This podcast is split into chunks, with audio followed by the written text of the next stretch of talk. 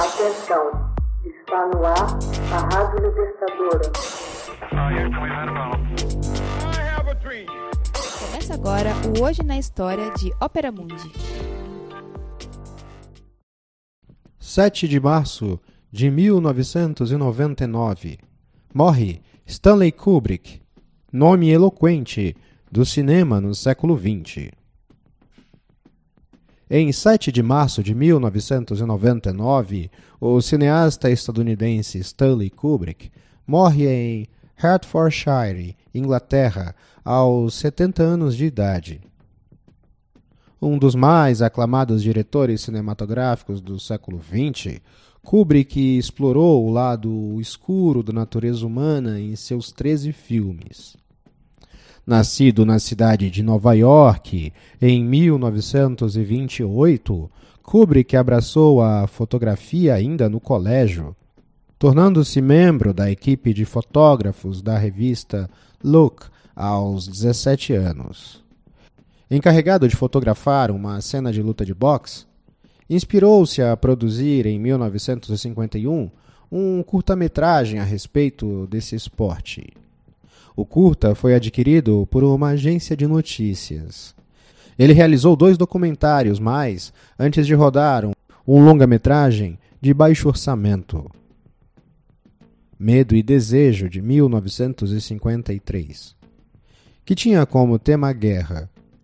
O filme, uma produção independente, recebeu pouca atenção fora de Nova York, onde a crítica já elogiava os talentos de Kubrick como diretor. Os dois filmes subsequentes de Kubrick, A Morte Passou por Perto, de 1955, e O Grande Golpe, de 1956, atraiu a atenção de Hollywood. Já em 1957, dirigia o consagrado ator Kirk Douglas em Glória Feita de Sangue, a história de uma injustiça militar praticada no exército francês durante a Primeira Guerra Mundial. O astro Douglas contratou mais tarde Kubrick para encarregar-se da produção de Spartacus, de 1960, um épico histórico acerca de uma rebelião de escravos liderada pelo escravo romano Spartacus em 73 a.C. O filme foi um rotundo êxito de bilheteria, tendo ganho quatro estatuetas do Oscar inclusive o de melhor direção, atribuída a Russell Mead, mas que no fundo deveu-se amplamente ao trabalho de Kubrick. Antes das tomadas, a característica obsessão de Kubrick pelos detalhes criou alguma tensão com o elenco e o conjunto da equipe de filmagem. Após Spartacus, mudou-se permanentemente para a Inglaterra, onde dirigiu Lolita, de 1962, baseado no controvertido romance de Vladimir Nabokov. Dois anos depois, emplacou outro grande sucesso comercial e de crítica com Doutor Fantástico. Estrelado por Peter Sellers, Doutor Fantástico era uma comédia no ar acerca da corrida armamentista nuclear, o que lhe proporcionou quatro indicações para o Oscar de melhor filme, melhor direção, melhor roteiro e melhor ator para Peter Sellers. Kubrick dedicou quatro anos de trabalho para realizar sua película seguinte, 2001, Uma Odisseia no Espaço.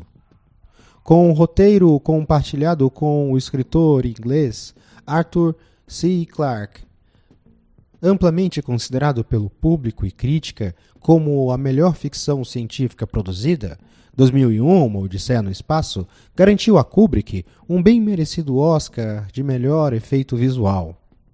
O roteiro subsequente de Kubrick foi Laranja Mecânica, de 1971, uma intervenção sociológica altamente polêmica, localizada num futuro próximo e distópico